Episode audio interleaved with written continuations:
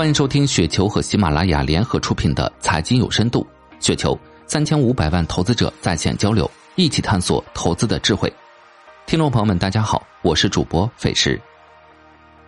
今天分享的内容叫“不要被高股息的诱惑冲昏头脑”，来自菜头日记。最近一段时间，化石能源板块一直表现不错，尤其是煤炭、石油接连上涨。实际上，无论是石油还是煤炭，都过了这一轮上涨的高峰期。当然，未来是否会继续创新高，这玩意儿也只有天知道。但是现在打开论坛和网络，到处都充满了乐观的情绪，几乎每个人都在算股息，计算着每年分红百分之十加，十年发家致富的言论比比皆是。甚至不少人满仓满融，合计着用股息覆盖掉利息成本，把杠杆加到能够融资的极限。很显然，这是一种危险且愚蠢的行为。先不说股市的波动向来是无常的，哪怕是以化石能源自身的波动周期来讲，也绝非是线性的。拿煤炭行业来举例，从二零年新冠疫情开始，导致全球供应链和海运紊乱之后，煤炭的价格就持续上涨。即便是这样单边上涨的走势，如果是满仓满融的话，遇到二一年九月份开始的那波不算太大的回撤，也铁定会爆仓，从而导致血本无归。而石油价格的波动则更加巨大，动不动就翻倍再翻倍，腰斩再腰斩，简直是每隔几年就来一次。这个有人能够提前预判吗？大多数人显然没这个本事。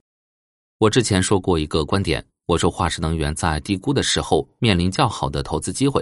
我的判断是，这轮化石能源的上涨和前面不太一样，因为凯恩斯主义带来的全球无限量化宽松政策导致的流动性泛滥，超越了以往任何时期。即便在反周期的时候，也很难回到疫情前的状态了。很多具有成本优势的能源企业的周期性会被大大的熨平。因此，我跟踪了好几家化石能源公司，比如陕西煤业、中国神华、中国海油以及部分煤炭业务的广汇能源和特变电工。上面提到的这几家公司都有一个共同点，就是开采成本远低于同行其他公司的平均值，具有开采成本优势。新疆的煤炭公司开采成本也低，但是运输成本高。在顺周期的时候，因为储量大，可以较多的释放产能，弹性较高。但是即便这样，我还是旗帜鲜明的反对加杠杆的行为。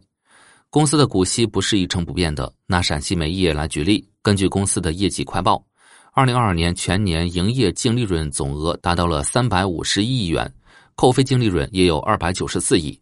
怎么看数据都不错。按照公司公告的分红率不低于净利润的百分之六十计算，即便按照最低百分之六十分红率，以昨天的收盘价计算，股息率也有百分之十一左右，显然不低。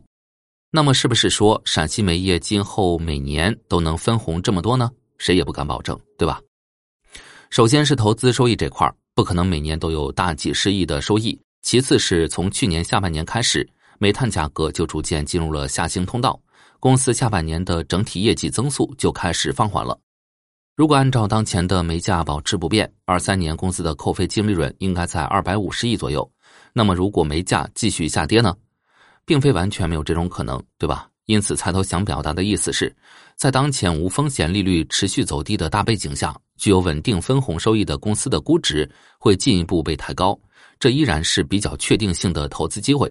但是化石能源的强周期属性并未发生本质的改变，需要考虑极端情况下的利润波动，显然并不适合加杠杆进行投资。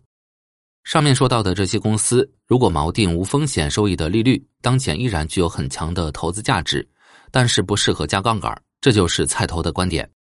以上就是今天的全部内容，感谢您的收听。